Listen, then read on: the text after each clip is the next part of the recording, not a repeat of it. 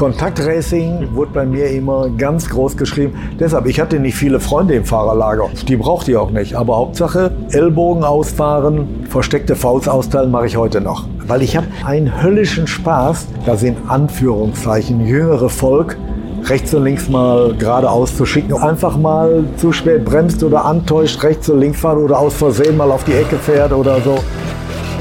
Hier ist alte Schule, goldene Ära des Automobils.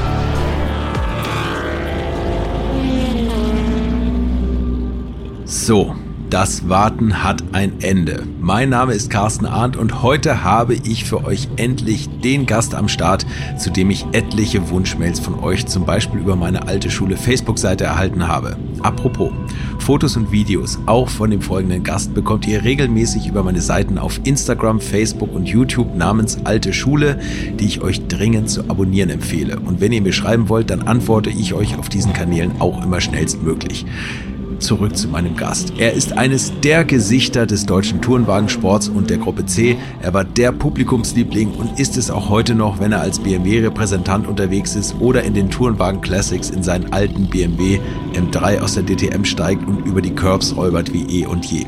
Natürlich wisst ihr längst, um wen es geht und darum jetzt viel Spaß mit Harald Groß.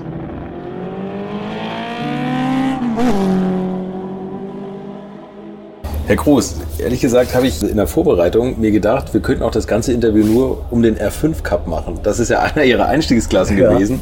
Und das ist ja eine, eine, unfassbare Geschichte eigentlich, wie das losging und wo Sie Ihr, Ihr Image gefestigt haben oder, ja. oder geprägt haben. Ja. Vielleicht, also erzählen Sie mal einfach, wie, wie das losging überhaupt bei Ihnen mit der Rennerei. Also angefangen hat das Ganze in Essen mit dem Porky Fröhlich und äh, Peter Kuhlmann, die eigene Autos hatten, Rennautos. Und ich als Schrauber am Wochenende mit denen mitgefahren bin, habe mal ein bisschen Scheiben geputzt, Räder gewechselt und so wurde ich mit dem Motorsport infiziert. Und dann 1972 durfte ich mal ab und zu die Rennautos, die neuen Motoren einfahren. Und äh, so ging es dann langsam weiter. Und dann habe ich mir mit dem Peter Kuhlmann 1973 eine Porsche 911D gekauft von dem Hans-Peter Josten, der dann leider in dem kommenden Jahr tödlich verunglückt ist auf einem äh, BMW Alpina. Und äh, mit diesem Auto war ich recht erfolgreich. Ich habe, glaube ich, von neun Rennen vier gewonnen, ein paar Podestplätze. Und daraufhin gab mir der Rüdiger Pfalz, BMW aus Essen, der auch einen eigenen Rennstall hatte, die Chance, einen seiner 2,8 Liter CSI zu fahren, wobei ich in ein, zwei Serien gestartet bin, auch gewonnen habe. Aber da war das Auto überlegen. Da war nicht der Fahrer maßgebend, sondern das Auto war überlegen. Ja, dann 73 war das Jahr zu Ende, war recht erfolgreich. 1974 hier in Essen ist der Heribert Küke als Essener an mich herangetreten und hat gesagt, Harald, hättest du nicht Lust? Ich kaufe dir einen R5 und du fährst die neu geschaffene R5-Serie. Renault hatte sich damals hier in Essen auch präsentiert, unter anderem beim unvergessenen Hugo Ende von Bildstein. Mhm. Auf dem Stand wurde die ganze Serie vorgestellt. Ja, und ich hatte dann äh, äh die Möglichkeit, eben die ganze Serie zu fahren. Und das war eigentlich mein Sprungbrett. Fing damit an, in Hockenheim Ausscheidungsfahren. Deshalb habe ich auch die Startnummer 44. Ich habe alle Ausscheidungsrennen im Vorfeld gewonnen.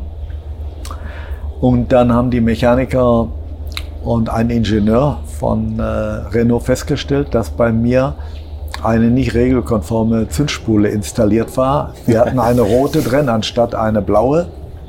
Und daraufhin wurde mir alle Ergebnisse gestrichen und deshalb bekam ich als letztes Auto die Startnummer so. 44. Aber es war nicht und ansonsten hätte ich die Startnummer 1 gehabt. Aber ja. es war nicht die Farbe der Zündspule, die wichtig war, sondern da war irgendwas anderes. Nein, nein, nein, war nur die Zündspule. Äh, sollte eine Hochleistungszündspule sein gegenüber der Standard, die okay. blaue. Okay.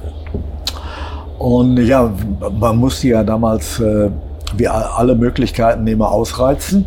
Aber das war so offensichtlich, wenn man die Haube aufgemacht hat.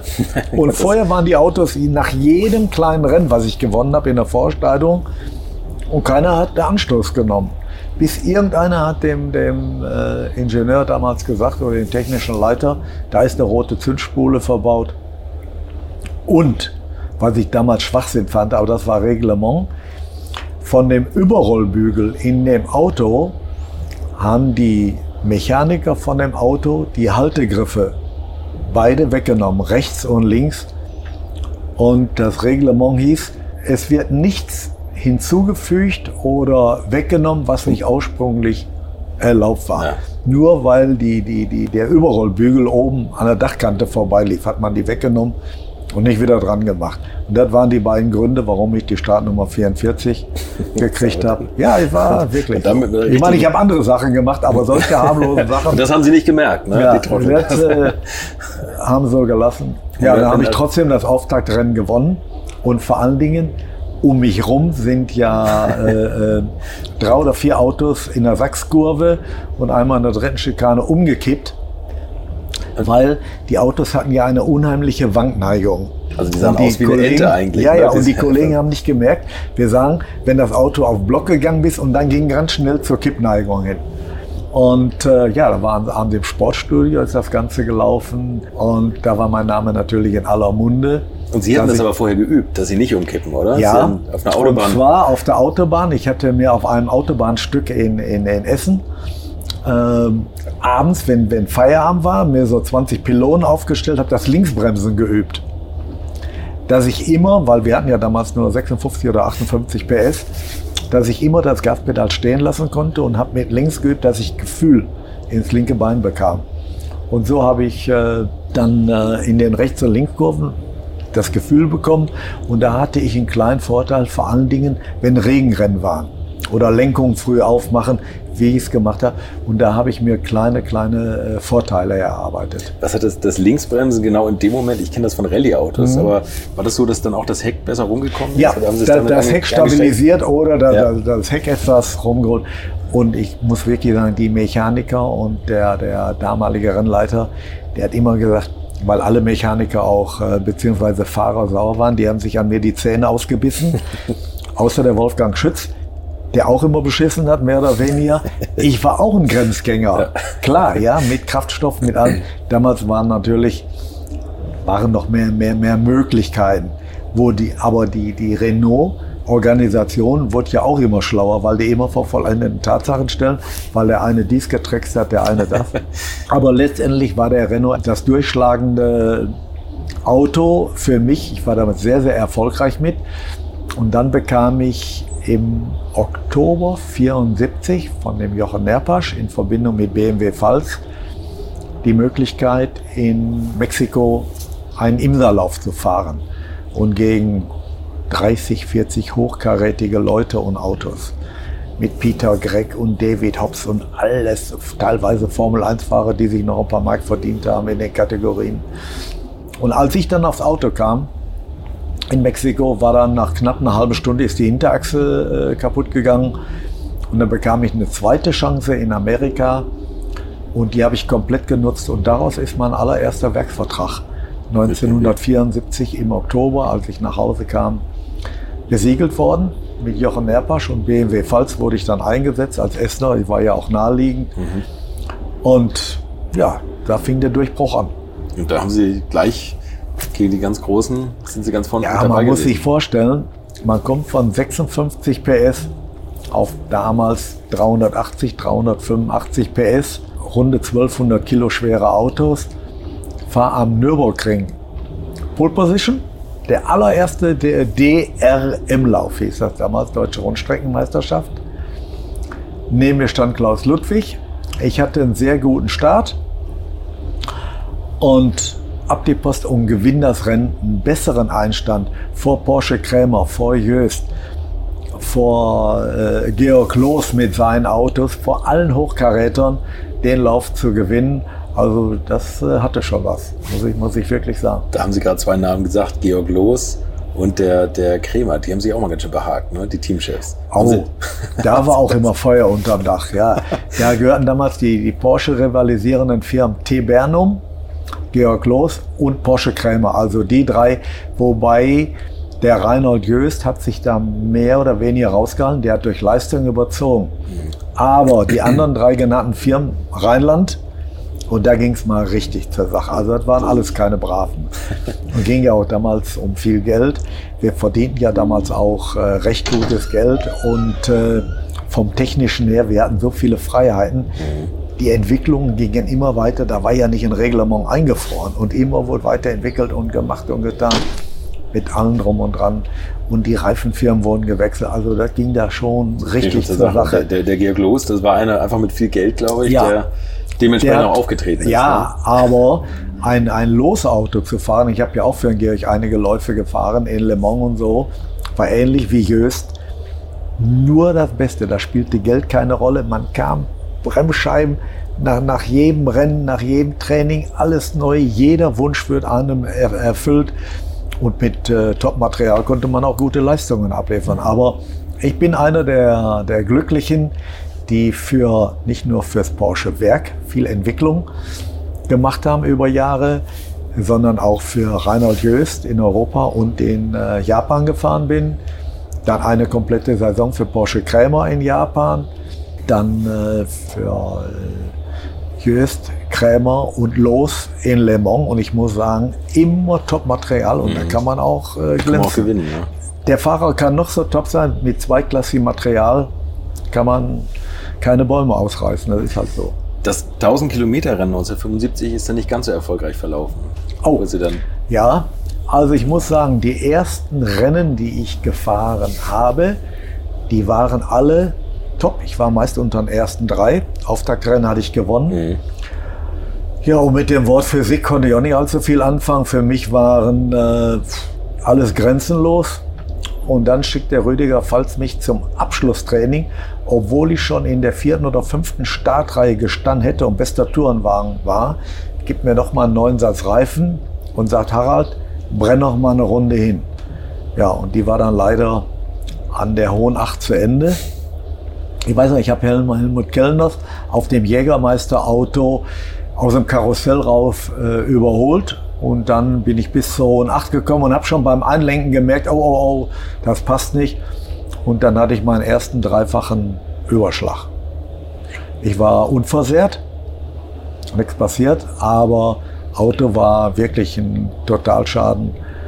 Und äh, dann hat mich ein Krankenwagen ins Fahrerlager gefahren und der damalige Renningenieur von BMW, äh, Martin Braungart und Jochen Nerpas, haben mich zum Unfall befragt, was passiert wäre, was gebrochen wäre, Reifenschaden und so weiter. Habe ich gesagt, nein, der Fehler war ganz eindeutig bei mir. Ich habe einen Fahrfehler begonnen und die waren so verblüfft über meine Gradlinigkeit und meine Ehrlichkeit. Ja, was, was soll ich erzählen, äh, was nicht so war? Damals war noch damals nicht wäre es so noch gegangen, ne? Da ja, keine und damals keine konnte Kameras. man ja noch ab und zu mal ein Märchen erzählen, äh, was heute ja unmöglich ist. Heute ist man noch gar nicht an den Boxen, da wissen schon die Verantwortlichen Ingenieure, welche ne?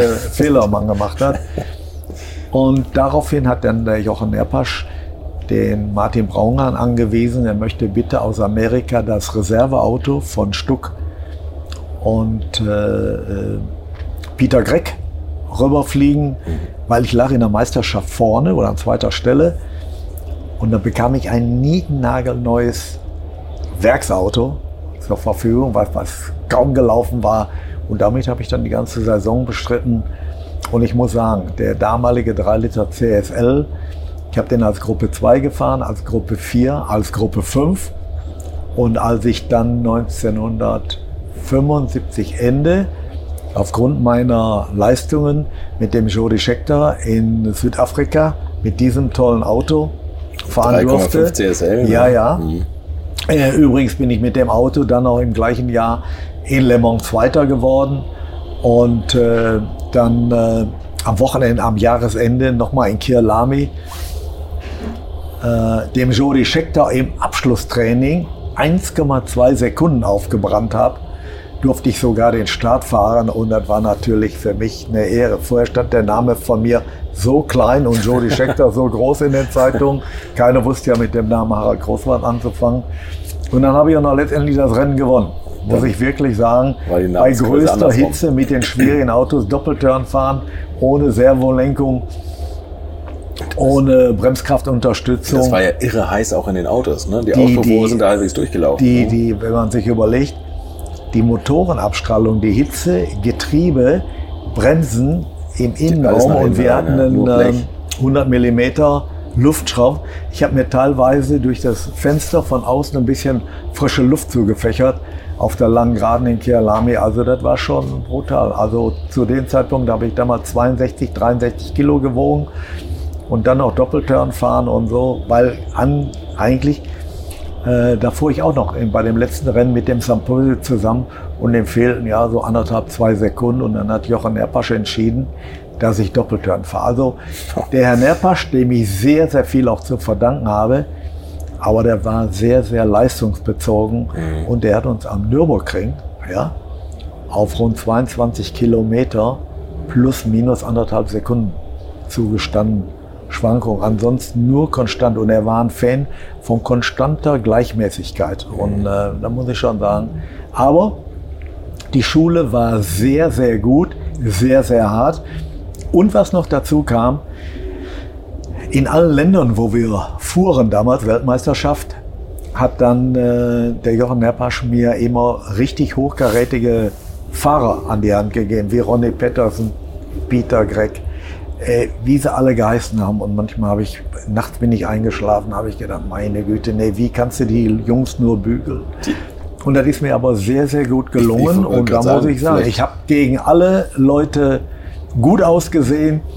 Die härtesten Nüsse, die ich zu knacken hatte, im Regen und im Trocknen, waren wirklich der Hans Stuck und der Ronny Pettersen. Die hatten immer eine Antwort und das waren eigentlich mit die härtesten Kollegen, die ich mit im Motorsport hatte. Von wem ich auch sehr, sehr viel gelernt habe, Gott habe ihn selig, ist der Rolf Stommelen. In den äh, Ende der 70er, Anfang der 80er Jahre in Amerika waren wir sehr, sehr erfolgreich.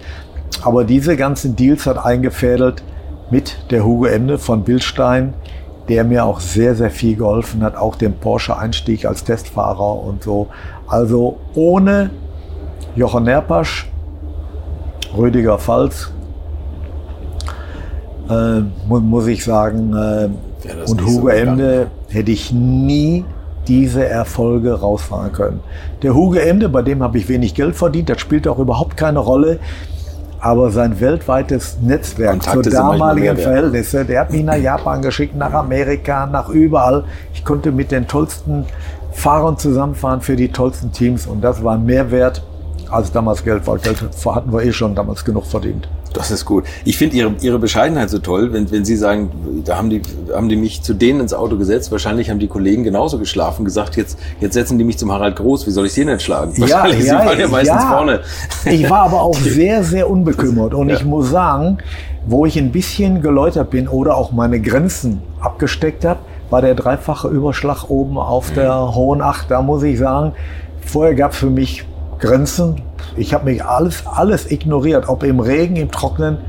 Ich war brutal erfolgreich, aber wenn ich mein Auto verloren habe, dann, dann aber auch dann richtig, heftig. Ja, und ich muss sagen, äh, normalerweise sind in zwei bis drei Jahren Lehrzeit die Leute auf dem Niveau, dass sie konstant in der Langstrecke wie im Sprint ein Rennen vorausschauen, nicht in jede Lücke reinfahren. Aber ich habe bestimmt fünf Jahre gebraucht. Ich habe auch einiges an Schäden gemacht und ich bin allen Herstellern dankbar, wirklich aus Überzeugung, dass jeder an mich geglaubt hat und mir jeder wieder eine neue Chance gegeben hat. Und die habe ich Gott sei Dank auch dann auch gnadenlos genutzt. Aber Sie haben ja auch schon Privatautos vor Ihrer Karriere auf der Nordschleife zerstört. Oh, ja. ja, weil, weil das Wort Physik existierte für mich gar nicht. Und ich muss sagen, mein Opel Commodore, ein Porsche, auch ein äh, R5, habe ich alle so gnadenlos zerstört oder auf der legendären Südschleife damals, mein DKW 1000 S, au, au, da muss ich erzählen, da habe ich eine, eine, eine Kuh leider, da bin ich durch so einen Stacheldrahtzaun geflogen auf der Südschleife im Regen, weil ich gedacht habe, mit meinem Frontantriebler, mir gehört die Welt und die Südschleife alleine. Da bin ich in so eine Kuhwiese reingeflogen und habe leider ein Tier getroffen, was hinten rechts das Bein gebrochen hatte. Und da kommt der Bauer und da musste ich damals 300 Mark als erstes bezahlen für die Kuh. Ich hatte nicht genug Geld in der Tasche, dann haben meine Kollegen alle zusammengeschmissen. Der eine hatte noch 50 Mark, der eine hatte noch 70 Mark, weil wir mussten ja alle noch mal tanken und nach Hause fahren. und äh, habe ich dem Bauer äh, die Kuh bezahlt. Aber auch der Grund war, mein Auto lag in so einem Hang drin und ich brauchte den Bauer mit seinem Trecker, um mein Auto wieder rauszuziehen. Mein Auto war nicht Ja. stark beschädigt, Ja. aber leider die Kuh, die hat es dann getroffen. erwischt. Ja, Heute die Zuchtkühe sind noch 40 Euro wert. Heute wäre es günstiger ja, ja, ja. gewesen. Da Aber damals der Bauer war hartnäckig und ich musste erst Bargeld bezahlen. Äh, die Kuh weiter. hat er äh, direkt äh, erlöst mit so einem Bolzenschussapparat auf der Wiese. Und äh, dann hat er ein Seil dran gemacht, hat mein Auto rausgezogen. Wie gesagt, mein Auto war nicht stark beschädigt. Bin dann damit nach Hause gefahren und äh, ja, ich habe auf der Nordschleife und auf der Südschleife sehr, sehr viele Abflüge gehabt. Aber Sie müssen sich vorstellen, ich habe damals für Alpina und für BMW 10.000 Kilometer Dauertest gemacht. Felgenerprobung, Reifenerprobung. Und wenn man viel im Auto sitzt oder viel Entwicklung macht und viel testet, dann passieren auch mehr Unfälle, Klar. als wenn ich nur zehn Rennen und, Naja. und, und Trainings im Jahr fahre. Sie sind ja ins Ziel gekommen, nicht nur irgendwo im Mittelfeld, sondern meistens vorne. Nein. Also dementsprechend hat man Ihnen natürlich Chancen gegeben. ne? Ja, auf jeden Fall. Vor allen Dingen, ich habe ja auch immer wieder gelernt mit Reifen. Und ich bin auch in den Wintermonaten, ich habe mich oft zum Training und zum Test speziell bei Neuentwicklungen äh, freiwillig gemeldet und habe gesagt, wenn er mich braucht, Test und Entwicklung. Und so habe ich mir immer einen kleinen Vorsprung aufgefahren. Ich habe zum Beispiel bei BMW alle Modelle, die den BMW Motorsport entwickelt hat, die ersten Jahre, immer das Auftaktrennen gewonnen. Ob es mit dem 635 war, mit dem 3 Liter CSL in Gruppe 2, Gruppe 4, Gruppe 5 Varianten. Dass Sie genau wussten, was geht. Vor allem, wir hatten verschiedene Reifenmischungen. Damals war ja auch der Markt breit gestreut mit allen Herstellern. Was kann der Reifen, was kann der über die Distanz? Und da hatte ich schon kleine Vorteile. Oder auch mit dem M3, den ich heute mit dem äh, Ralf Barth zusammen in der Tourenwagen Klassik fahre. 87, das Auftaktrennen E30 in M3, Orangeon. Ja, Ja. weil ich wirklich und habe natürlich äh, sehr, sehr viel äh, Sport gemacht. Ich habe zu der damaligen Zeit, ja, im Winter war 65 Kilo die Schallgrenze. Heute sind es knapp 80. Aber im Rennen hatte ich meist 62, 63 Kilo. Habe natürlich einige Leute um mich herum gehabt, die äh, sehr viel äh, mit mir gearbeitet haben, sportliche Weiterentwicklung.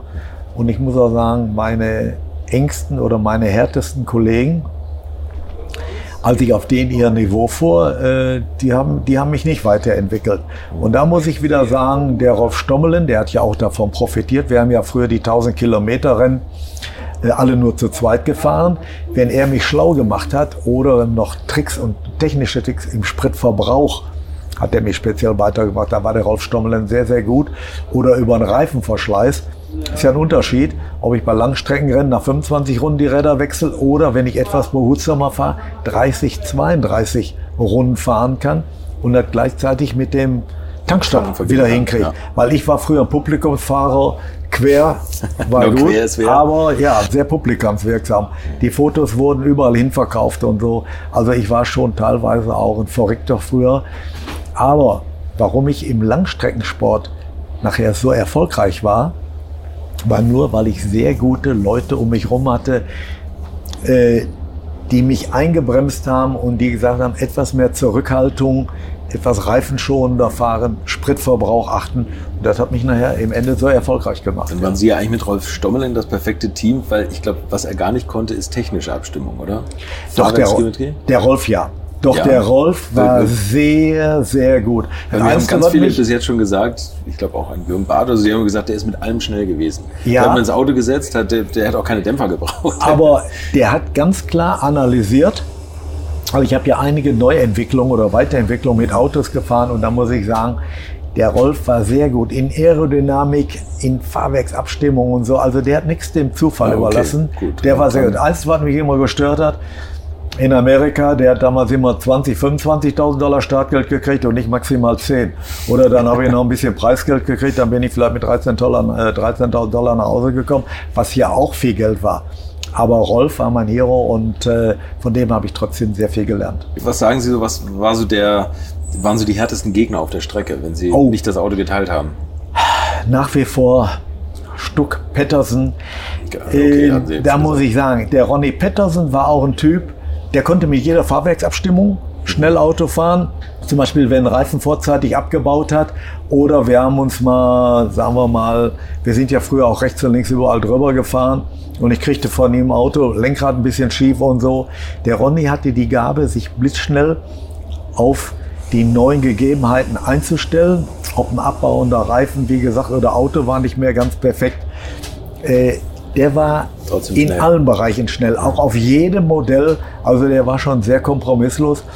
Und der Hans Stuck war ähnlich. Also das waren mit meine härtesten Kollegen. Wie gesagt, ich will mich nicht wiederholen, aber ähm, Da da, ging schon Kompromiss zusammen. Und die haben wir, glaube ich, auch psychisch nach den Rennen und vor den Rennen fertig gemacht, weil sie einem dauernd irgendwelche Streiche gespielt Ja, haben. oder? und äh, ich muss sagen, der Hans Stuck, der war so ehrlich, der hat mir dann in den äh, 70er Jahren gesagt, als wir zusammen in einem Team fuhren und so, nein, du wirst mir jetzt langsam gefährlich. Bis dahin habe ich dich gefördert und jetzt mach deinen Rest selber wieder klar kommst.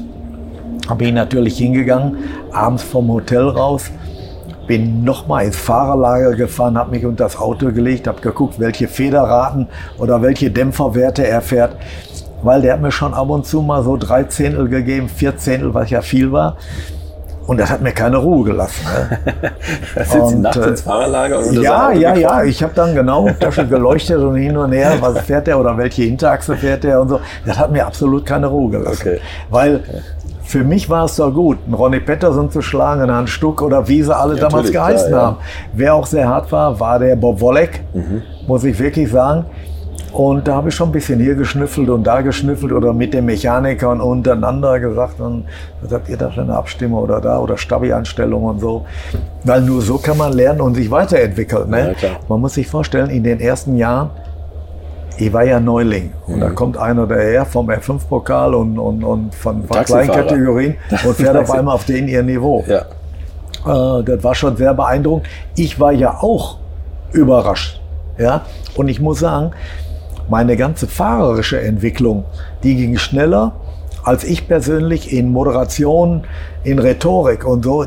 Die BMW-Leute und die Porsche-Leute, die haben mich so in kalte Wasser geworfen, dass ich da Defizite und Nachholbedarf äh, hatte. Und da bin ich von 77, 78 ähm, in München in eine Schule gegangen, wo ich Moderation und Rhetorik und Körpersprache äh, gelernt habe. Da war ich sechs, sieben Tage und das hat BMW mir auch sehr hoch angerechnet. Und davon profitiere ich heute noch. Die 7.000, 8.000 Mark damals, die Ja, waren sehr, sehr gut angelegt. Auch da, wo unsere Vorstände hingegangen sind. Und ich hatte doch keine blasse Ahnung von Körpersprache. Wie benehme ich mich vor der Kamera? Und damals schon. Und der Willi Knupp, Gott habe ihn selig, der hat mir auch in Rhetorik und Moderation einiges beigebracht. Zudem hatte ich einen guten Draht. Ich habe ja schon geschwitzt bei Telefoninterviews früher. Geschweige, ich habe mal vor der Kamera gestanden. Sie haben dann äh, mal kurz noch mal ein paar Testfahrten für den Formelsport gemacht, oder? Also Formel 3000 oder war das war das für Nee, Sie Formel Thema? 2. Aber Formel da 2. habe ich, Entschuldigung. da habe ich nichts getaucht. Ich war 1979 habe ich nur ein Turnwagen-Engagement gehabt und hatte noch viel Zeit. Und äh, da bekam ich das Angebot, einen äh, March zu fahren. Und von Paul Roche Motor und äh, Getriebe habe ich bekommen, was absolut top war. Also damals Formel 2, das war eigentlich wie Formel 1, die gleichen Piloten, ne? Absolut. Die, die, die Formel 1-Piloten kamen damals äh, äh, zu uns und haben sich dann noch Geld verdient und sind damit gefahren. Und der, äh, die Firma äh, URD, für die ich auch Sportwagen gefahren habe, wo ich recht erfolgreich war, die hat damals mit dem Gerhard Unger, das waren die Kinder und der Harald Unger, äh, die waren meine Mechaniker, da waren die aber 13 und 15 Jahre alt. Das Die haben mit bei mir am Auto geschraubt. Muss man auch Vertrauen haben, ne? Ja, im. Sportwagen, aber die Jungs waren gut. Und der, der, der, der, der Chef, ich muss sagen, der hatte goldene Hände. Der hat mir ein Gruppe C-Auto hingestellt. Das Auto hatte weder Abtrieb noch Ground-Effekt, war höllisch schnell geradeaus mit einem M1-Motor mit knapp 480 PS. Und das wäre der Durchbruch auch zur Gruppe C. Aber um nochmal auf die Formel 2 zurückzukommen, die haben mir dann ein Formel 2 zur Verfügung gestellt und ich war permanent drei, vier, fünf Zehntel zu langsam. Und dann bin ich hingegangen in Hockenheim auf einen kleinen Kurs, habe den Eddie Schiever und den Manfred Winkelock genommen. Wir haben da gemeinsam getestet, mal mein Auto zu fahren. Und die haben festgestellt, oder wir alle, das Auto war auf dem technisch gleichen Stand, mhm. nur ich war der Schwachpunkt. Mhm. Und dann habe ich noch zwei Rennen danach gefahren und dann in Hockenheim, da war ich auf einmal bei der Musik. Aber wenn Sie mich heute fragen, warum, weshalb, wieso, ich habe keine Ahnung. Aber ich fuhr unter den ersten 5, 6, 7 mit, war voll im Blickfeld vorne mit, mit dem also Tatsächlich die Weltelite. Ja, wir waren damals mit ja. 20, 22 Autos. Und der Martin Brandl ist äh, ausgangs äh, Hockenheim.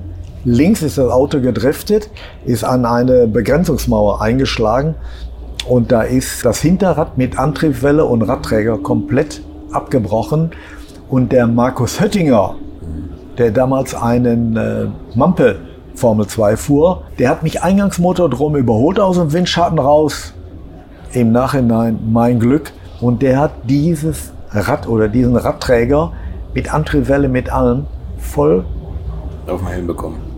Vors Gesicht gekommen. Der ist so zurück, der hatte auf der Stelle Genickbruch.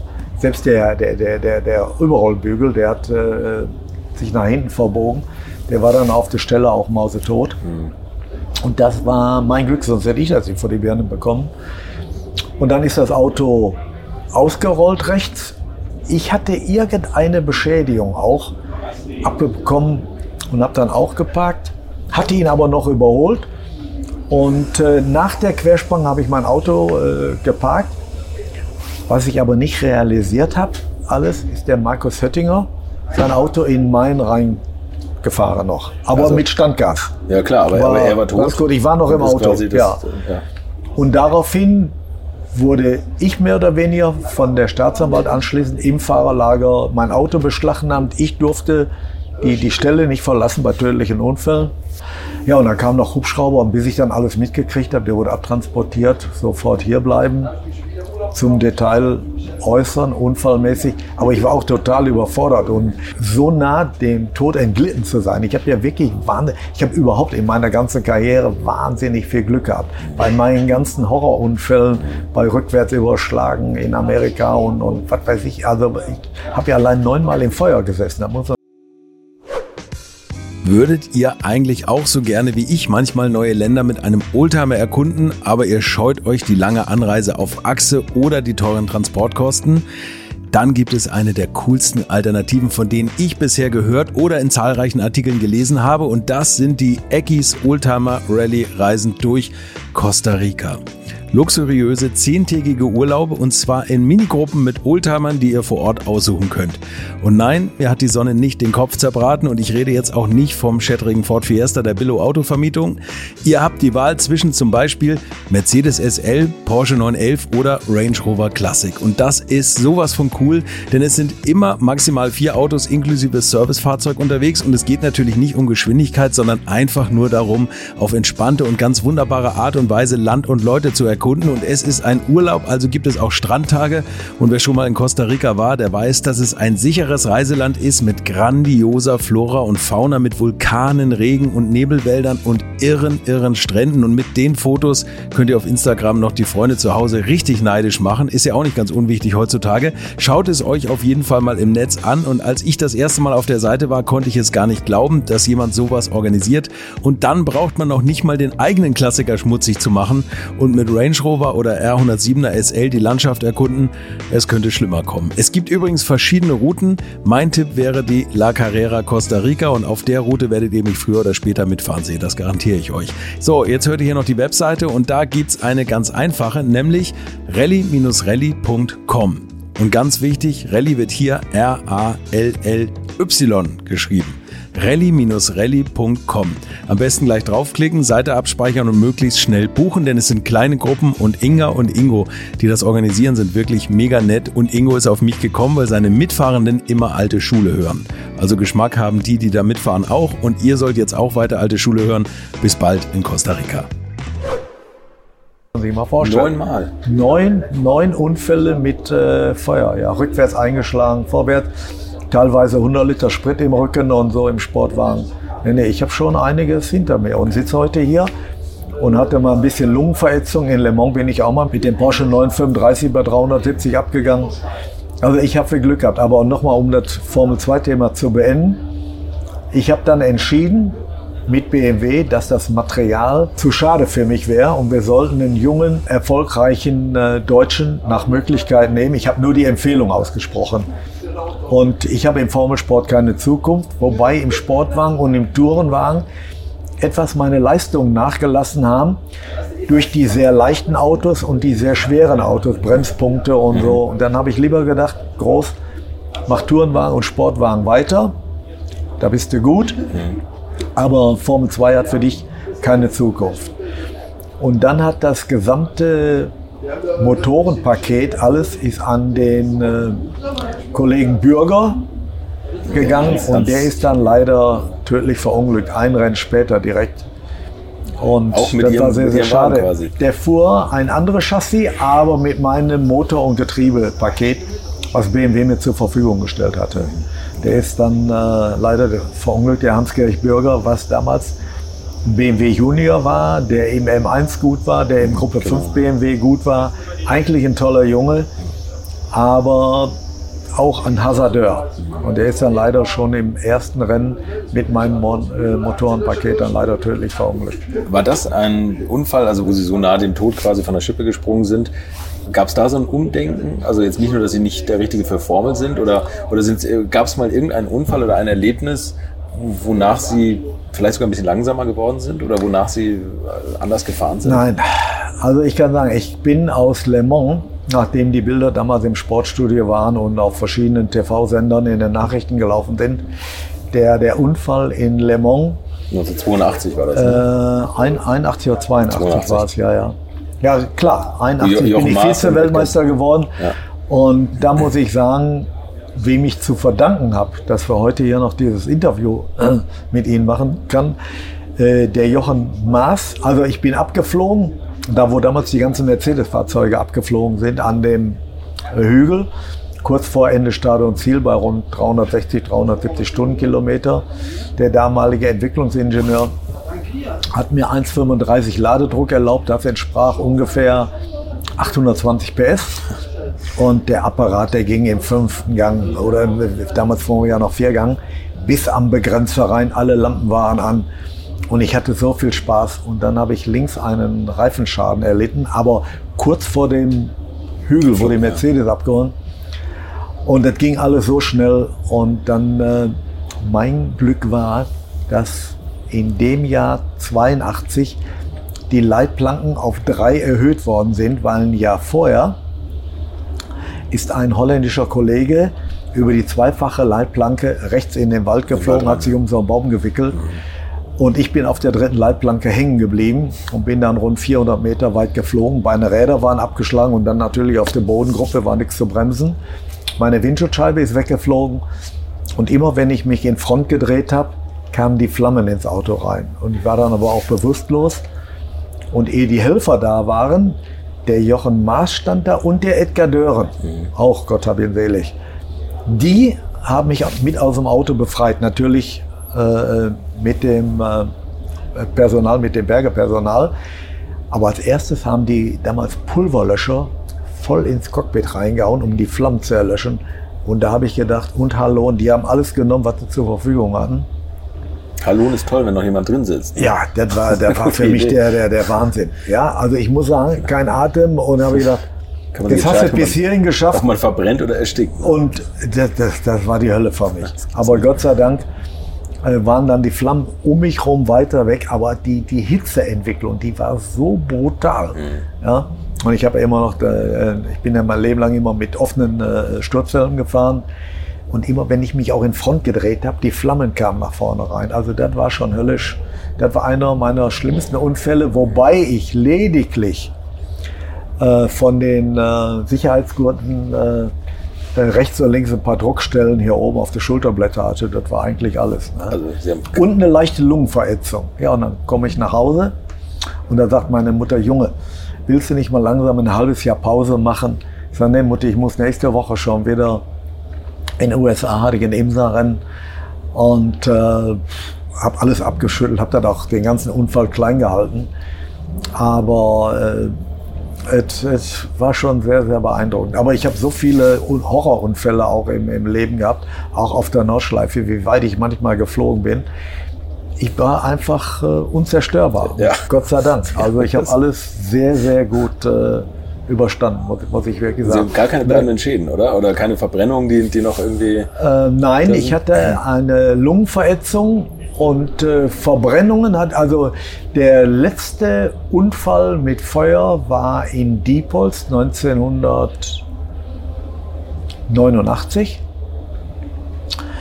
Und zwar, der Peter Stürz hatte einen Sportwagen in Verbindung mit BMW Paul Rosche im Untergrund mehr oder weniger in München gebaut. Und in diesem Auto war ein Original BMW Formel 1 Motor. Der hieß nur damals, als wir bei Eros liefen, Megatron. Aus Beständen, aus den Formel 1 Beständen von früher. In Topleistung hatten die so um 1300 PS. Und ich bin ungefähr mit 1100 PS gefahren. Das war das einzige Mal, dass ich in meinem Leben gesagt habe zu den Mechanikern, bitte geht's auch mit etwas weniger Leistung. Da haben gesagt, nein, dann stimmen die ganzen Kennfelder nicht. Und da war ja damals mechanische Einspritzung mit allem drum und dran. Ja.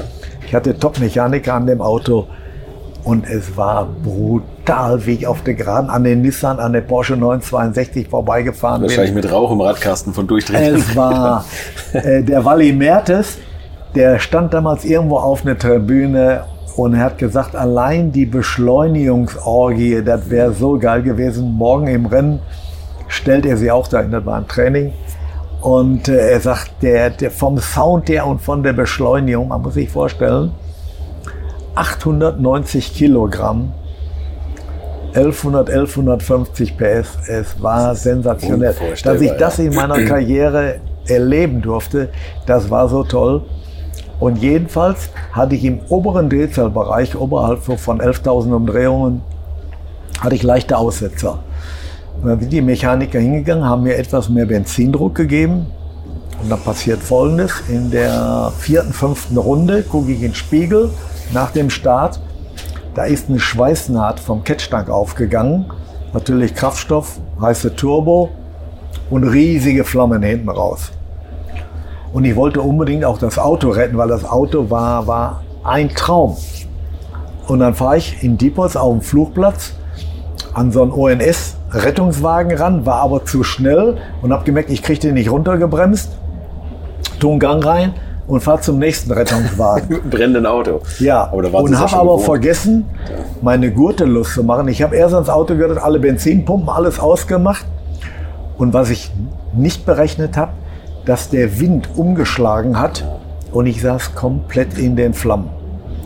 Und dann hat mich jemand aus dem Auto gezogen, ich vergesse nie, mit einem Lacoste-Hemd an, blanke Arme, die Gurte hatte ich inzwischen aufgemacht, die Augen zugemacht und da existieren ja überall äh, tolle Bilder und Filmaufnahmen. Und die haben mich dann aus dem Auto rausgezogen. Also das war das letzte Mal, wo ich im Feuer gesessen habe. Ich wusste nur, oh, oh, oh. damals fuhren wir mit 100 Liter. Und äh, ich hatte ungefähr noch 90 Liter Sprit, 85 Liter Sprit im Auto. Das brennt also, lange. Der konnte also, mich dran erinnern. Also Sie können und dann haben die mich aus dem Auto gezogen. Und jetzt geht's weiter. Damals haben wir ja alle noch relativ lange Haare getragen. Die Balaklava war, hatten die Haare wohl nicht ganz abgedeckt. Und äh, meine Haare waren angesenkt, rechts und links und die haben gestunken.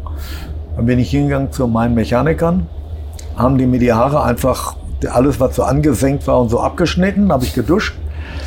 Und dann habe ich anschließend zwei DTM-Rennen gefahren und bin einmal Dritter und einmal Fünfter geworden. Weil äh, mein Chef hat gesagt, wenn du nicht möchtest, brauchst du nicht fahren. Hast du einen Schock oder ich sage, ne, ich habe gar nichts, ich bin warm geworden. Angesenkte Haare im Nacken. Ja, ja das war alles. Die stinkigen Haare, da, der Rest angesenkt haben wir abgeschnitten. Und dann habe ich zwei DTM-Läufe gefahren.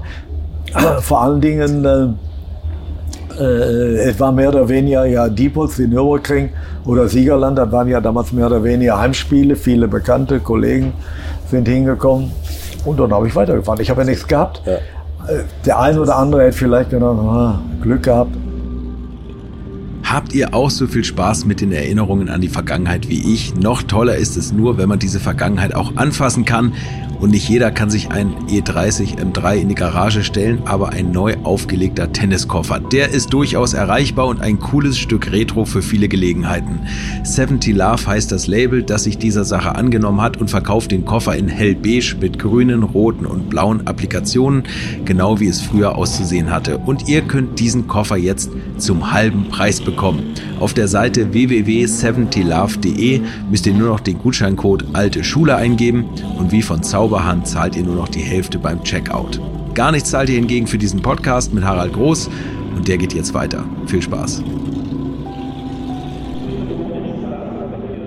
Also Sie können eigentlich vielfach im Jahr Geburtstag feiern. Ich habe sicherlich äh, acht bis zehn neue Personalausweise. Eigentlich, ich habe wirklich meine gesamte Karriere, ich habe brutal viel Glück gehabt. Mhm. Weil bei mir, das hört sich vielleicht ein bisschen bescheuert an, aber ich habe immer glückliche Einschlagwinkel gehabt. Also wenn man sich plötzlich irgendwo drum wickelt oder sagen wir mal, die G-Kräfte sind so brutal hoch, dass sich alles zusammenschiebt. Weil der schwächste Punkt ist ja nun mal die Nackenmuskulatur. Und wir haben ja damals nicht so weit gedacht, wenn ich an die 956 denke, an die Porsche 962, die Aluminiumchassis gegenüber die Kohlefaserchassis, die später gekommen sind, heute, wie sicher die Kollegen, die heute verunglücken im Formelsport oder im Sport waren, steigen bei jedem die steigen aus, die schütteln sich einmal ja. und dann ist die Welt in Ordnung. Und Flammenunfälle gibt es auch nicht mehr. Ne? unsere Autos ausgesehen ja. habe. Wenn ich denke von dem Stefan Belloff in Spa, der ja in meinem Auto leider tödlich verunglückt ist, äh, die Vorderachse, die gesamte Stufe, gut, der ist halt auch stumpf eingeschlagen, äh, äh, die, die, die gesamte Vorderachse bis ans Cockpit rangeragt war. Also das war schon, das war schon heftig. Ne? Böse Geschichte. Den er ist ja leider in, in, in meinem Auto in Spa äh, tödlich verunglückt. Mhm. Und äh, das ist aber nur deshalb passiert. Das Auto fuhr normalerweise das Schießerauto Stück groß in der Weltmeisterschaft und bei, bei sporadischen äh, anderen Veranstaltungen. Und äh, aus äh, Schießer wollte gerne in Belgien unbedingt den Terry Butzen haben. Aber das Pärchen Belloff und Butzen wollte man nicht auseinanderreißen vor der Größe und die haben sie auch super verstanden. Und dann haben die mein Auto gefahren. Ich bekam dann aber damals den gleichen Lohn vom äh, Walter Brun und habe mich dann ein bisschen um Sponsoring-Akquise bzw. um die Kunden gekümmert. Und heute bin ich mit Stefans Lebensgefährtin Angelika seit 30 Jahren zusammen und seit 15 Jahren glücklich verheiratet. So ist es manchmal, so spielt das Leben. Aber ich habe, und, und, und der Stefan war auch ein Hasardeur, aber der wusste schon, was er getan hat.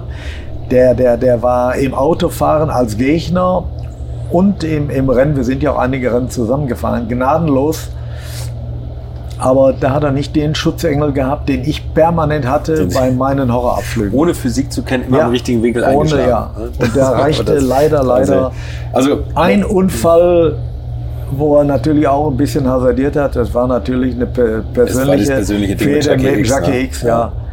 Und äh, ja. Eigentlich ein Unfall mit Ankündigung, oder? Also ich, da gibt es ja viele Geschichten um, um dieses Ganze. Ich habe jetzt eine Biografie von ihm mal gelesen, wo er gesagt hat, um den Jakob, wie er ihn immer genannt hat, kann ja, man Kreise fahren. Ja, ja. Da fahre ich in, in, der Eau Rouge außenrum vorbei ja, ja, dass das nicht geht. Aber eins muss ich auch noch mal ganz klar sagen, auch wenn ich mit der ganzen Familie da immer Diskussionen hatte, äh, in der Eau Rouge bei zwei gleich starken Autos und Fahrern ist nur für einen Platz mhm. bei aller Liebe. Bei dem Tempo, ne? Ja, der Jackie hat sich nicht die Butter vom Brot nehmen lassen. Ich muss aber auch kurz noch einhalten, die Vorgeschichte. Der Butzen kommt an die Boxe. Es ging also immer um Platz 1 und 2.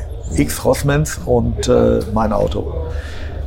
Und daraufhin äh, übernahm der Stefan das Auto. Ich war am Auto. Ich war auch übrigens der Letzte, der mit Stefan gesprochen hat der setzt sich rein, äh, will starten, Dampfblasenbildung, der Koffer springt nicht an. Hat so acht bis zehn Sekunden gedauert. Dann sprang er an.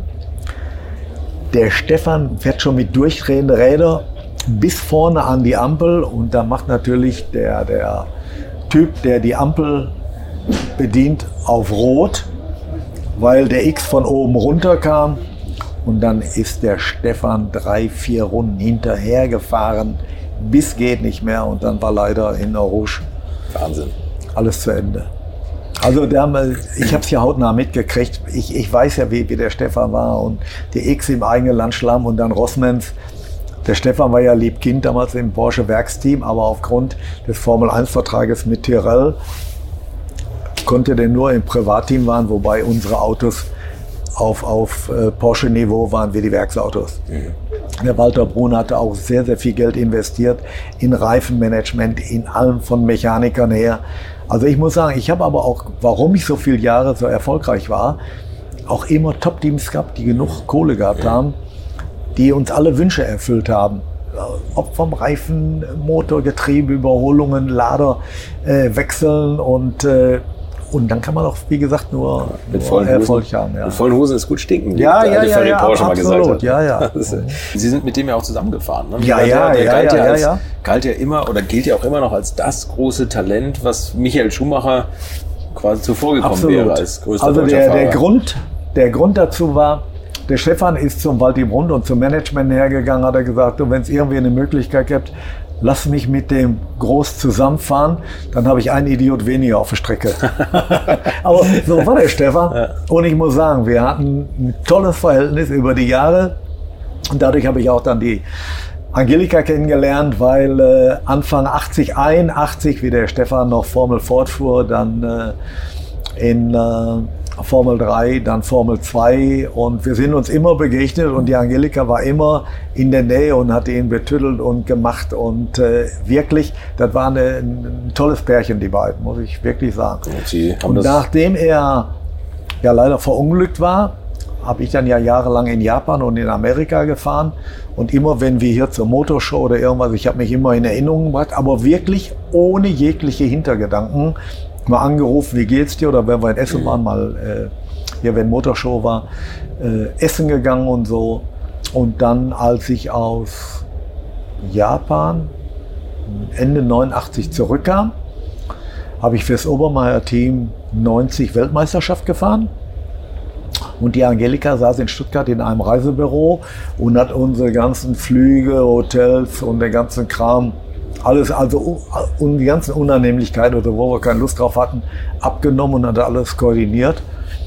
Und dann sind wir uns langsam näher gekommen. Nur leider hatte ich ja nicht den besten Ruf, weil ich hatte damals äh, des Öfteren auch die Mädels gewechselt oder sind mir abhanden gekommen. Und äh, ja, und äh, ich habe dann der ne? Angelika mehrmals, egal ob wir in Japan waren oder Südafrika, egal auf welchem Kontinent, ihr den Hof gemacht, aber es ging nichts vorwärts. Ich muss wirklich sagen. Und früher ist mir das ja alles mehr, mehr leicht gefallen oder die Mädels sind einem ja zugelaufen, wie Stuck und Co. und meinen ganzen Kollegen. Wären ja wirklich äh, äh, leicht und konnten uns alles aussuchen. Aber an Angelika habe ich mir wirklich die Zähne ausgebissen, muss ich ganz klar sagen. Und dann habe ich es irgendwann geschafft und ja, war kein Fehler und deshalb sind wir auch heute 30 Jahre zusammen. Sie haben mal gesagt, Angelika hat mich vor dem Schlimmsten bewahrt und so ein bisschen gerettet. Sie waren Äh, damals so. ja, Es gab äh, ja einen Park. Ja, Das ist auch- äh, also ich muss sagen, wenn ich meine damaligen Geschäftsfelder nicht alle verkauft hätte, Ja. und äh, dann glaube ich, wäre die Angelika auch nie mit mir zusammengegangen. Weil die Angelika ist wirklich ein sehr, sehr braves, nettes Mädchen, was in der Gesellschaft sehr viel Akzeptanz hat. Und äh, ich hatte Was war das 89 für Dezember Geschäftsfelder? mein, mein äh, letzten Laden verkauft. Mhm. Zwei haben sie mir ja durch Feuer vernichtet. Die liebe Konkurrenz, wobei ich die alle erwischt habe und auch alle in den Knast gebracht habe. Und äh, ja, es ging damals schon mit Ellbogen zur Sache. Aber ich habe ja auch Gutes getan. Ich habe ja auch vielen, vielen Mädchen Arbeit gegeben. So ist es ja nicht. Und, Also, äh, vielleicht wissen das viele nicht, aber Sie haben so. Waren so ein bisschen hab- im Rotlichtbereich unterwegs. Ja, ne? ja, Das- ja, ja, ja. Das war eigentlich ein Standbein nach meiner Rennkarriere. Das Ganze ist angefangen durch mein Taxiunternehmen, was ich äh, Ende der 60er Jahre gegründet habe. und was ich bis 1975 gehabt habe. Aber dann wurde ich ja durch meine Profikarriere, die ja eigentlich gar nicht geplant war, mhm. aber ich bin da äh, so erfolgreich gestartet, aus Hobbyfahrer plötzlich Berufsfahrer und mit, aus Hobby Beruf zu machen, weltweit unterwegs zu sein und noch gutes Geld zu verdienen, das sind ja Märchenkarrieren, die ja heute in der Form ja. nicht mehr möglich sind weil ich war ja ein, ein, ein, Quereinsteiger auch. Und auch schon vom Alter her fortgeschritten. Ja, ja, ja, auch. Sie waren ja, ja keine, keine 16, ne? Nein, nein, nein, ich war damals schon 28, ja. ja. Und dann habe ich mir für die Zukunft noch durch meine Taxis habe ich viel in, in, in BMW in Essen in der Innenstadt gefahren, auch viel im Rotlichtmilieu und so habe ich die ganzen Kontakte gehabt und die sind ja auch nie abgerissen und dann habe ich gedacht, also ich bin die ersten Jahre, als ich in Amerika war, auf dem Rückflug immer über New York, zwei Tage in Manhattan Spaß gemacht. Und das hat mich eigentlich fasziniert damals, äh, wie die, die Girls da eine Stange getanzt haben und alles. Und da habe ich gedacht, halt, das ist eine Marktlücke mal für Deutschland, für Essen. Und mein damaliger Partner, dem habe ich dann den Auftrag gegeben, entsprechende Lokalitäten zu suchen in Essen, in möglicherweise in der Nähe von einer Messe.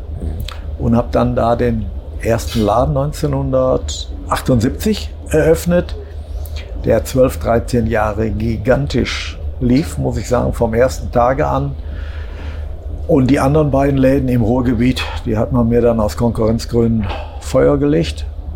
Was aber alles nachweisbar war, ist ja auch schön. Sie sind in Daytona oder egal wo und dann fackelt den einen gerade im Rotlichtmilieu einen Laden ab. Aber ich wollte unbedingt den Versicherungen gegenüber den, äh, der Polizei gegenüber und den ganzen Behörden eine reine blütenweiße Liste haben, wenn sie jede Woche in der Zeitung stehen, hier Erfolge, da Erfüllung und da der Rotlichtkönig von Essen äh, brennt einen Laden ab. Das ist ja nicht äh, das nicht beste so toll, ne? Image. Ne? Ja. ja. Aber ich wollte denen gnadenlos beweisen, dass ich nichts damit zu tun hatte, mhm. mit allem.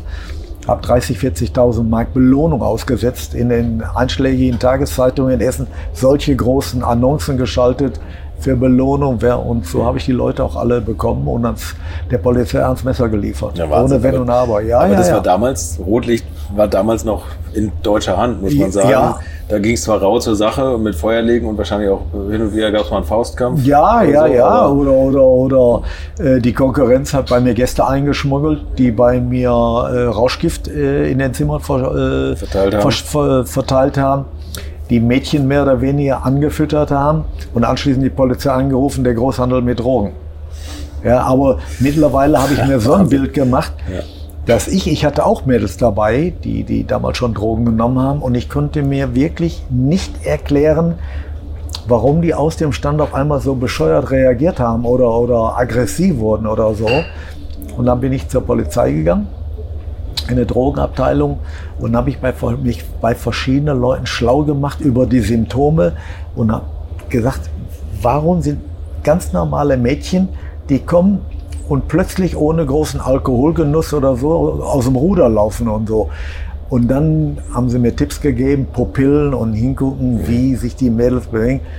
Und so, weil grundsätzlich war alles, was ich mir aufgebaut habe, und mein Laden war wirklich eine Goldgrube, dass mir irgendwann aufgrund der Drogendelikten äh, äh, der Laden dicht gemacht wird. Ja, und dann ist es auch passiert, dass morgens um drei, vier Uhr, teilweise war ich vor Ort, teilweise nicht, plötzlich Kriminalpolizei war, Drogenpolizei mit Hunden während des Betriebes, Schnüffelhunde rein in die Zimmer und sind auch tatsächlich fündig geworden. Aber den Beamten der Kripo gegenüber und alles konnte ich wirklich nachweislich sagen, dass von meiner Seite aus nur der halt der Konkurrenzdruck da war und dies gemacht haben, obwohl wir es nicht nötig hatten. Wir konnten alle sehr, sehr gut leben, ohne Wenn und Aber. Keiner tut dem anderen was. War die Goldgräberzeit äh, vor. Aber AIDS ich war da ein extremer Gegner und äh, so hat die Polizei mir auch geglaubt und äh, weil dann, dann gehen ganz schnell die Lichter aus. Ne? Und ein, ein Laden, den man sich so aufbaut, und, und, und äh, versucht, das Beste draus zu machen, ob Gesundheitsamt oder Polizei, in allen eine klare Linie zu fahren, ähm, ist nicht immer einfach gewesen. Bitte? Finanzamt haben Sie jetzt nicht genannt. ja, ja, also Finanzamt auch, ist klar. Äh, äh, doch, doch, wir hatten auch Kontrollen, Zoll, Zollkontrollen, die sind gekommen. Die haben auch hochgerechnet. Auch die Kollegen vom, vom, vom Zollfinanzamt, die haben sich äh, ganz klar als Gäste Bademantel angezogen oder haben auch hochgerechnet im Laden, wie viel Personal speziell. Natürlich sind sie dann gekommen, wenn Messezeiten waren und so, wenn der Laden immer brechend voll war und da ja. 15, 20 Mädels gearbeitet haben Gab's, gab's. Und haben dann äh, dicke Augen gekriegt und so. Verzeigt er finanzmäßig, umsatzmäßig und ja, so. Ja. Aber war alles im grünen Bereich. Ich hatte ja tolle Einnahmequellen durch meinen Motorsport, durch meine Eben, Läden und äh, ich habe auch ein sorgenfreies Leben gehabt. Gab es Rabatte für Rennfahrerkollegen? Nein, ich, also was ich gemacht habe, immer so wie am heutigen Freitag an der Eröffnung habe ich eine große Parc Fermé Party gemacht. Essen und Trinken alles Kostenstelle Harald Groß. Aber wenn Sie äh, Damenbesuch hatten oder aufs Zimmer gegangen sind und Champagner ausgegeben hat, dann mussten sie bezahlen. Aber alles andere ging.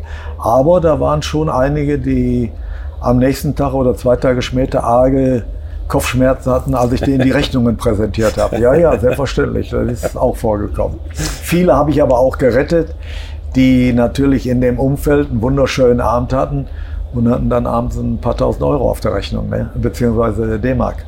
Namen nennen wir jetzt hier nicht. Nein. Ich gehe davon aus, dass viele hier noch in diesem Podcast interviewt werden in Zukunft, mhm. aber reden wir jetzt nicht mehr drüber. Wir müssen noch mal ganz kurz reden. Also Sie sind ja irgendwann auch mal zu Porsche gekommen, zum 935 ja. und dann aufgestiegen in die, in die Gruppe C. Mhm. Also 935 haben Sie jetzt ja eben schon gesagt, ja. mit diesem riesen Crash und so mhm. und, und unglaublich, also der Weltelite, gegen die Sie da gefahren sind. 1981 waren Sie bis zuletzt auf Meisterkurs. Ja. Mit Schützenhilfe von Walter Röhrl. Äh, ja, also der, ja, dazu muss ich sagen, also ich bin 1980 von dem Dieter Schornstein aus Aachen mit der Wegler verpflichtet worden, Weltmeisterschaft zu fahren, weil denen ist auch nicht verborgen geblieben, dass ich in Amerika auf den 935er, ich habe ja viel Imser gefahren, sehr, sehr erfolgreich war, mit dem Rolf Stommelen zusammen. Und äh, 1900 78 oder 79 der Georg Kloß mir ein tolles Angebot gemacht hat, einer seiner Autos in Le Mans zu fahren, wobei mir ja morgens um 5 Uhr an zweiter Stelle liegend so ein 4 Kilo Hase ins Auto gelaufen ist. Damals fuhren wir ja noch ohne Schikan mhm. mit 350, 360, 370 lang. Und das Auto irreparabel kaputt war, die gesamte Schnauze. Wenn nicht die Tierreste nachvollziehbar da waren, der Georg Los hätte gesagt, du bist blöd, du bist irgendeinem draufgefahren und so. So war die Schnauze deformiert alles, aber. Bei dem Tempo, ne? Und das, das ist natürlich auch den Dieter Vornstein und den äh, Porsche-Leuten nicht verborgen geblieben und die haben mich mehr oder weniger Weise auch zur Wegler hin empfohlen. Mhm. Und war, war toll. Dieter Schornstein war auch ein toller Chef. Und äh, habe dann für ihn die komplette Weltmeisterschaft gefahren. Und ja, da war ich auf Weltmeisterschaftskurs und dann zwei Rennen vor Schluss bekam ich von Porsche einen Werksmotor, Getriebe, drei Mechaniker, den Valentin Schäfer äh, mit für die, der war für die Turboentwicklung damals äh, komplett äh, zuständig. Ich bekam alles, alles vom Feinsten und als Verstärkung noch den Walter Röll dazu. Ich möchte euch noch meinen Partner dieser Folge vorstellen und das ist die Firma Kali. Und die machen etwas, wovon ich lange geträumt habe, nämlich immer, wenn ich mal wieder große Rechnungen für kleine Arbeiten am Auto präsentiert bekommen habe. Ich erinnere mich da an meinen Wunsch, bei einem früheren Fahrzeug einige Programmierungen wie Blinkerbestätigung beim Abschließen und so weiter ändern zu lassen. Ich bin fast hinübergekippt bei den Preisvorstellungen des Händlers. Fehlercodes sind auch so eine Sache, wo man vielleicht gerne mal selbst draufschauen würde und nicht zuletzt werden über immer mehr Sensoren am Auto immer immer mehr Daten erfasst und dafür gefühlt immer weniger Infos an den Fahrer weitergegeben. Auch unfair. Oder habt ihr noch ein Ölthermometer oder das Manometer für Öldruck im Armaturenbrett? Ich nicht. Kali ist da der Problemlöser eurer Wahl. Damit habt ihr die komplette Transparenz über den Zustand eures Autos und holt euch die volle Kontrolle über euer teuer bezahltes Fahrzeug endlich wieder zurück. Als täglicher Begleiter liefert Kali euch die Fehlerdiagnose in Herstellerqualität, Auslesen und Löschen von Fehlercodes, Auslesen und Aufzeichnen von Motor-Live-Daten, sogar mit Referenzwerten zum besseren Verständnis, Freischalten von versteckten Funktionen, bei denen man auch manchmal staunt, was das eigene Auto eigentlich alles kann. Ihr benötigt nur einen Wagen mit OBD2-Stecker und die Funktionen von Kali variieren je nach Hersteller. Aber wenn man mal in die Liste schaut, dann findet ihr alle üblichen Verdächtigen wie natürlich BMW, Mercedes, Porsche, Toyota, Volvo, Land Rover, Opel, Peugeot, Skoda, VW, Mini und viele, viele Marken mehr. Alles lässt sich bequem über eine iPhone- oder Android-App steuern. Es gibt eine kostenlose Version, mit der ihr Basisfunktionen nutzen könnt und eine Lizenz speziell für eure Automarke oder bei Interesse auch für alle Automarken.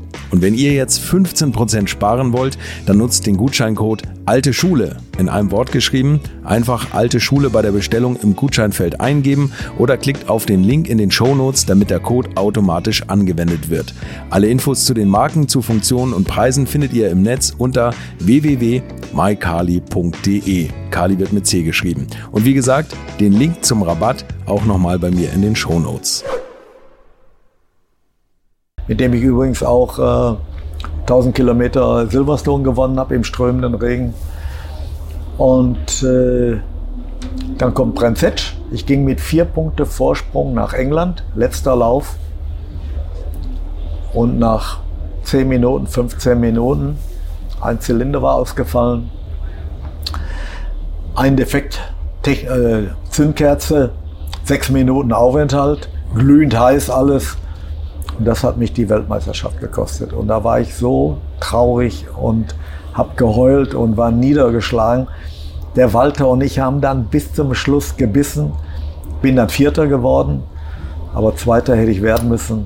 Und da war die Weltmeisterschaft aus und vorbei. Da war ich, da muss ich sagen, dann ist mir näher gegangen und da war ich ein paar Tage angeknackst als so manche äh, Horrorunfälle oder wo ich im Feuer gesessen habe. Aber dass ich durch solche Umstände die Weltmeisterschaft verloren habe. Und ich kann da ja. wirklich keinen für verantwortlich machen. Man ganzes Jahr darauf hinarbeitet. Ne? Technischer Defekt. Ja. Alle haben das Beste versucht. Porsche, äh, Dunlop haben wir damals gefahren. Alle, jeder hat sein Bestes gegeben, der Walter Röhrl, und dann verlege ich die Weltmeisterschaft. Aber, Aber da, ist, da sieht man, dass es doch ein Teamsport ist. Die ne? habe ich dann an den Bobby Rehal in Amerika verloren. War auch ein würdiger Weltmeister, aber Sie wären würdiger gewesen. Für heute, Weltmeister ist halt Weltmeister. Und ja. so war ich halt Vize-Weltmeister. Ja. Ist der erste Verlierer. Ne? Aber ich muss schon sagen, äh, das war schon für mich persönlich eine Niederlage, wo ich länger dran geknackst habe. Weil so viele Chancen kriegt man nicht. Äh, wie, ehrlich, wie, ne? wie war das Fahren mit Walter Goll? War das so ein ja, Mitfahrer, wo, wo, die Abstimmungsarbeit besonders war? Ja, im, im Anfang muss ich sagen, also der Walter hat ja bis dahin äh, sehr viel nur Rallye-Autos gefahren. Mhm. Und der, der hat sich ja damals mit Geschwindigkeiten umgegen zwischen 180 und 220 Stundenkilometer. Schneller ist er ja nie Auto gefahren. Außer auf der Straße vielleicht mit seinem Dienstwagen. Und dann kam der natürlich auf so ein Ungetüm. Mhm. Muss sich vorstellen, Vierganggetriebe, starrer Durchtrieb, mechanische Einspritzung, schlechtes Ansprechverhalten von den Turbos und dann zwischen 750 und 830 PS, da ging schon was vorwärts. Aber der, der Walter ist ja ein Naturtalent. Der hat sich dann, ob im Regen, im Trocknen, so schnell auf die Gegebenheiten mit eingestellt, obwohl der, der hatte ja so gut wie keine Erfahrung auf den Autos. Ich vergesse nie, wir hatten ein Doppelzimmer zusammen in, in England, in Silverstone. Der guckt morgens aus dem Fenster und sagt, hör mal, heute kannst du mich vergessen, das regnet in Strömen. Vergesst es.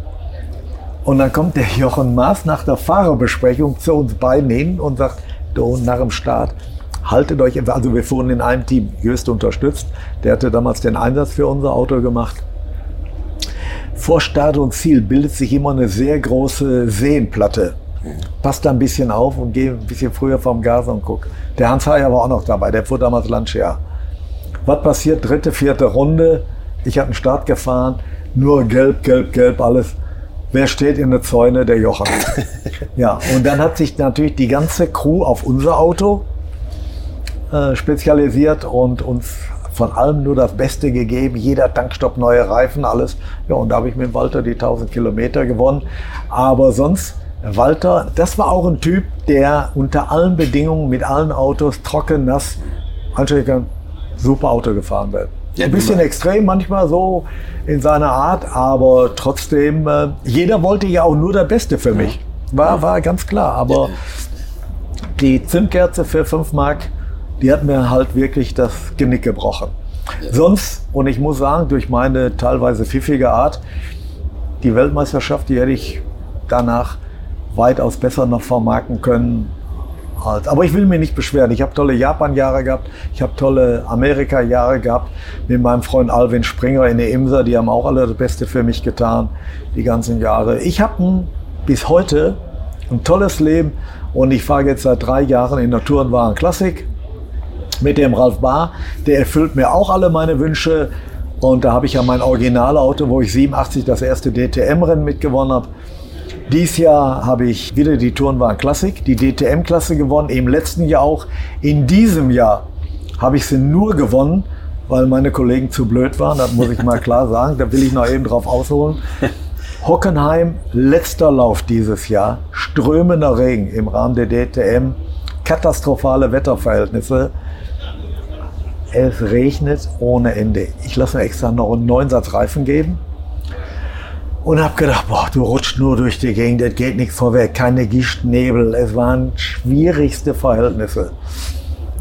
Dann hat der Mark Hessel mit dem Chris Nissen ein kleines Techtelmechtel gehabt. Ich bin dann irgendwie dazwischen durchgefahren, habe mich durchgewurschtelt. Und auf einmal war die Strecke komplett rundherum gelb-rot. Das ist eigentlich Achtung, Rutschgefahr, Schwierigkeiten, liegt irgendwas auf der Strecke. Und zwei meiner Kollegen, die härtesten Kollegen für, für, den, die für den Sieg in Frage kommen, deuten das als Abbruch fahren an die Boxe und ich bin unter den schwierigen Verhältnissen draußen geblieben. Ja. Und so habe ich die nötigen Punkte gemacht und habe mit Glück oder mit der Blödheit anderen die Klasse gewonnen, viele Punkte mitgenommen. Ja, und jetzt habe ich mit 75 nochmal die Meisterschaft gewonnen. Also ein bisschen Glück gehört auch dazu. Und ich hoffe, im kommenden Jahr wird das den Kollegen, die auch alle wieder fahren, das nicht passieren. Aber fahren Sie äh, jedes Rennen mit? Bitte? Fahren Sie da jedes Rennen mit? Ja, oder? Ja, ja, ja, ja, ja, ja. Der Ralf Barth, mit dem äh, ich heute Morgen hier schon äh, ein paar Gespräche hatte, nein, nein, der will mich behalten, solange wie ich konditionell und körperlich und im Kopf einigermaßen fit bin, möchte er mich behalten und wir haben zusammen viel Erfolg. Er liest mir jeden Wunsch von den Augen ab. Ich muss sagen, vom Material, was ich haben möchte, bekomme ich mit meinem Team Derichs zusammen. Die Jungs habe ich alle auf meiner Seite und die erfüllen mir jeden Wunsch. Und so kann man auch noch im hohen Alter recht erfolgreich sein. Kann man noch gewinnen. Ne? Mhm. Toll. Da kam dann nach, nach dem 935, übrigens hat mir der Walter Röll mal erzählt, dass er beim Kesselchen mit dem 935 hat ihm die Kraft nicht gereicht. Da musste er mit dem Knie das Lenkrad festhalten, wenn er, wirklich hochgefahren ist, weil der Wagen so ausgeschlagen hat, dass er nicht gewohnt war. Also der hat das schon, hat das schon auch gesagt, dass er seine Schwierigkeiten mit hatte. Was sie aber dann geschafft haben, und da hat er auch gesagt, dass er ähm, dass er sich da nie so drauf einstellen konnte, sind diese extremen Ground-Effekt-Autos in der Gruppe C ja. gewesen. Weil das ist ja nochmal ein Riesen, eine Riesenumstellung gewesen, oder? Ja, also da habe ich mich auch zwei, dreimal mit ihm unterhalten. Zum Beispiel, wir nehmen jetzt mal ein Thema Orange in Spa. Hm. Wir fahren Training und ich war mit dem Hans Stuck auf einem Auto. Und als der Terry Butzen, wir fuhren alle in einem Team, bin ich runter zur Orange hingegangen und habe mal geguckt, wie meine Kollegen da fahren und habe festgestellt, dass die gar nicht von fünften auf den vierten Gang Sie runtergeschaltet haben. Und ich bin immer auf den vierten Gang zurückgegangen, Ausgang, fünften Gang. Und dann habe ich gesagt, hör mal, wie lange, damals konnten wir schon Drehzahl auslesen, alles. Habe ich erfahren, die im vierten Gang da durch oder irgendwas schalten die nicht. Tatsache war wirklich, dass Stuck und Butzen im fünften gefahren sind und ich das aber nicht für möglich gehalten habe. Ja? 40 Liter Sprit rein, Qualifikation und so. Manchmal im fünften Gang, wenn man oben aus der Spitzke herausgekommen ist, ist man schon im vierten gefahren, um besser den Hügel hochzukommen. Und dann hat der Terry mir gesagt, Harald, wirklich ganz ehrlich, mit dem Stucki, äh, der war nicht immer so kooperativ. es geht wirklich im fünften. Habe ich erstmal dicke Backen gekriegt, muss ich ehrlich sagen. Und dann habe ich es auch probiert und ich muss wirklich sagen, es geht. Man muss, sich, man muss sich mal vorstellen, man muss sich oben konzentrieren, aus der Spitzkehre raus in Spar, zweiten, dritten, vierten, fünften, es geht, es geht, es geht. Und dann und sieht man die Kurve auf sich zukommen. Ne? Ja, aber äh, die ersten Male durchatmen und dann wirklich, und das habe ich auch dem Walter damals erzählt, der ja auch Lancia Gruppe 5 und alles, drauf stehen bleiben, Vollgas fahren, man guckt gar nicht mehr auf den Drehzahlmesser und, und alles. Und durch den Ground-Effekt oder die anderen schnellen Kurven, weil der Nachteil, der in den Ground-Effekt-Autos war, wenn man vom Gas gegangen ist, Dann hat sich das Auto etwas gehobt Ja. und so war man mehr in der Rutschgrenze drin. Aber je mehr Gas man gegeben hat und je schneller man gefahren, je mehr hat sich das Auto auf den Boden angepresst. Das war auch in Le Mans ganz toll, in den ganz wahnsinnig schnellen äh, Kurven und so, aber die Überwindung. Ja. Und da muss ich sagen, ohne zu übertreiben, auf dem Porsche 935 und Gruppe C Autos, da gehöre ich schon so zu den 20 Besten der Welt, muss ich schon sagen. Klaus Ludwig nicht zu vergessen, Ja. auch sensationell, Und der mit Stefan- den Autos gut gefahren ist. Und Stefan Belloff mit seinem ewigen Rekord auf der. Nordschleife. In Amerika hatten wir einige gute Leute dabei, aber ähm, ich war schon sehr konkurrenzfähig. Vor allen Dingen im Regen mit dem 935.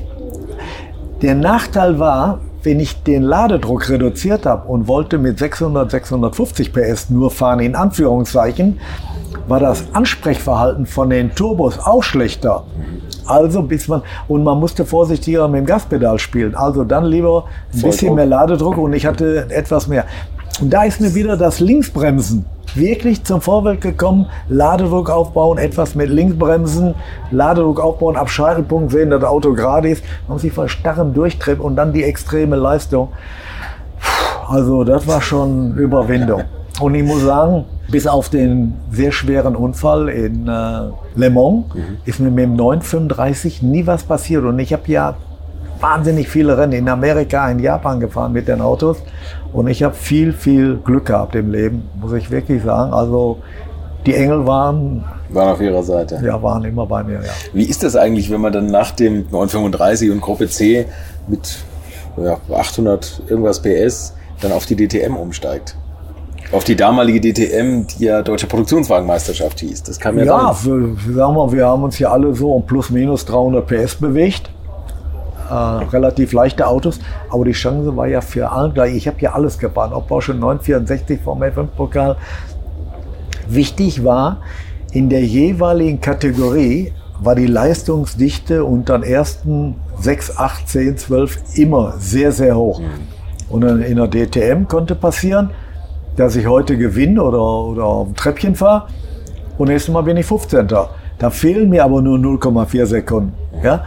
Das ist, ist der Wahnsinn. Und im R5-Pokal oder in, in allen anderen äh, Kategorien, wo ich gefahren bin, Porsche 964 Turbo. Pff, das war übrigens die größte Bescheißerserie, die ich je in meinem Leben gefahren habe. Weil wenn man da nicht beschissen hat, dann war man Ganz hinten. auch der, ja, da, da ging nichts vorwärts. Ja. Aber mit einem Ling-Auto auch mal nur Dritter, Vierter werden ohne große Anstrengung und nicht demonstrieren, hoppla, hier komme ich und ich bin der Beste. Mit leicht modifizierten Autos konkurrenzfähig zu sein und vor allen Dingen die Birne einschalten und schön sagen, der dritte Platz reicht mir. Ich habe gute Punkte mitgenommen genau. und nicht demonstrieren, hoppla, hier komme ich und fahre mit 18 Stundenkilometer an den Kollegen vorbei. Das ist brotlose Kunst, das ist eigentlich Blödheit. Ja. Also beim Gruppe C haben Sie jetzt gerade gesagt, ist Ihnen das Linksbremsen wieder zugute gekommen, was Ja. Sie im Renault 5 Cup gelernt haben. Ja. Und dann kam diese deutsche Produktionswagenmeisterschaft, der Vorläufer der DTM. Ja. Und da ist Ihnen das sehr robuste Fahren wieder entgegengekommen. Auf jeden Fall, R5 da Cup bin ich aufgelegt. Also ich bin ein Typ, heute noch, wobei wir ja mit den Autos heute etwas netter umgehen. Aber Kontaktracing wurde bei mir immer ganz groß geschrieben. Deshalb, ich hatte nicht viele Freunde im Fahrerlager, Kollegen, aber äh, die brauchte ich auch nicht. Aber Hauptsache Ellbogen ausfahren, natürlich kleine linke Ver, äh, äh, versteckte Faust austeilen mache ich heute noch. Weil ich habe einen höllischen Spaß, das in Anführungszeichen jüngere Volk rechts und links mal geradeaus zu schicken, ohne die zu berühren oder in eine Falle reinzulocken. Oder irgendwann. Wie macht man das? Wie geht das? Da müssen Sie jetzt mal erzählen. ja, indem man sie lockt, einfach mal zu spät bremst oder antäuscht, rechts und links fahren oder aus Versehen mal auf die Ecke fährt oder so. Und das war, ich habe so viele Jahre im Porsche Carrera Cup und im Super Cup so viel Kontaktracing gefahren und so viel Spaß gehabt, um mich mit den Leuten angelegt. Oder du hast dem einen mal anderen einen verplattet, der ist quer gegangen, hast dich eben entschuldigt und Gang rein und wieder weitergefahren. Ich sag mal ein, ein Beispiel. Äh, großen Preis von Deutschland in äh, Hockenheim. Der Frank Schmickler, der saß mir die letzten drei Runden im Nacken, weil ich meine Bremse hatte was nachgelassen. Und ich wollte natürlich unbedingt gewinnen, gerade im eigenen Land in Hockenheim. Wir fuhren ja ein Vorprogramm der Formel 1. Und der hat Morgenluft gewittert und wollte unbedingt natürlich ganz nach vorne, wobei der äh, Frank eigentlich ein relativ braver Fahrer war für diesen ja, abgewichsten Cup. Und da muss ich sagen, das war auch nicht richtig von mir. Und dann bin ich von der dritten Schikane Richtung Start und Ziel. Da, wo man normalerweise von fünften in sechsten schaltet, habe ich aus Versehen keinen Gang reingekriegt. Und dann ist er mir hinten voll aufs Auto gefahren und hat sich dabei vorne die PU auf die Schnauze platt gefahren. Und das wusste ich von anderen Rennen. Dann ist auf der Geraden das Auto aerodynamisch drei, vier Stundenkilometer langsamer. Ah, okay. Und so konnte ich mich dann die letzten beiden Runden dann noch übers Ziel retten, weil ich musste, der kam bis maximal an der Tür, aber kam nicht mehr vorbei. Äh, das sind so, ja, Schlechtigkeiten, Racing, aber wenn man sich da nicht mit der Ellbogen breit gemacht hat, Patrick Heustmann war auch übrigens so ein Typ, dann, dann konnte man da nicht bestehen. Und so habe ich mich auch die ganzen Jahre in allen Kategorien gut über Wasser gehalten. Und auch heute noch.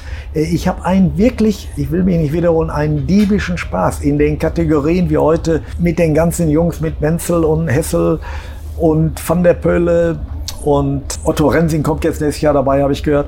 Zumindest auf eine Höhe mitzufahren noch. Und der Ralf Bar gibt mir vom Material her die Möglichkeiten. Und das mache ich. Ich habe aber auch kein Problem, mal in irgendeinem Rennen Dritter, Vierter, Fünfter zu werden. Und habe ich vielleicht nicht den besten Tag gehabt und so, aber überhaupt noch in meinem jugendlichen Alter mit den Burschen mitzufahren, das macht mir einen höllischen Spaß. Und ich bereite mich vor. Ab 10. Januar fange ich wieder Hochleistungstraining an. Ich steigere mich, jetzt schlabber ich ein bisschen, ich habe drei Kilo Übergewicht. Aber ich gehe mit Sicherheit im April wieder mit voller Kondition ja, und, und voller Motivation wieder in die kommende Saison. Ohne Wenn und Aber. Das bin ich unseren Sponsoren und dem Ralf Bahr schuldig. Er glaubt weiter an mich und er gibt mir alle Möglichkeiten und die Chance und ich fühle mich da sauwohl. Sie haben das erste DTM-Rennen gewonnen. Ja gegen, wer es noch nicht gehört hat, unbedingt noch den Podcast mit Olaf Mantai hören. Der ist ja damals ja. im Rover mitgefahren. Mhm. Und äh, ja, wie war das? Erzählen Sie ein bisschen, wie, wie der, der aus Ihrer der, Sicht. Ja, der, der Sicht Olaf war auch eine harte Nummer. Ein ganz klein bisschen muss ich ausholen. 1985 beim BMW Sportpokal. Wir hatten vorher ein Meeting und äh, da hat man uns eröffnet, der BMW 635 ist Geschichte. Der wird nicht mehr weiterentwickelt, der ist nicht mehr konkurrenzfähig und keine weitere Werksunterstützung, obwohl ich nochmal, glaube ich, Dritter in dem Jahr geworden bin mit dem 635 mit Obermeier, ja, wird eingestellt. Daraufhin habe ich dann von Walter Wolf von Ford ein Angebot gekriegt. Ich war aber eigentlich komplett, wollte ich nach Amerika gehen, weil ich hatte die DTM, gab es nicht mehr, die DRM und ich wusste aber, die DTM kommt für sie 1987. Dann habe ich mit BMW, mit den damaligen Verantwortlichen vereinbart. Ich gehe ein Jahr zu Ford, halte mich da über Wasser, unterschreibe aber nur einen Jahresvertrag mit beiderseitiger Option. Wenn es mir da gefallen hätte, wäre ich vielleicht noch da geblieben. Und ich muss sagen, der Walter Wolf auf dem Ford, der hat auch alles Erdenkliche für mich gemacht. Bergischer Löwe Zolder, Pole Position, und im Rennen bin ich dann aber leider mit Turboschaden ausgefallen. Und so habe ich mich das ganze Jahr durchgeschleppt. Ich weiß auch 18 oder 19 Starts. Und ich glaube, ich bin nur 10 oder 11 Mal angekommen. Aber nur technische Probleme damals bei der Entwicklung.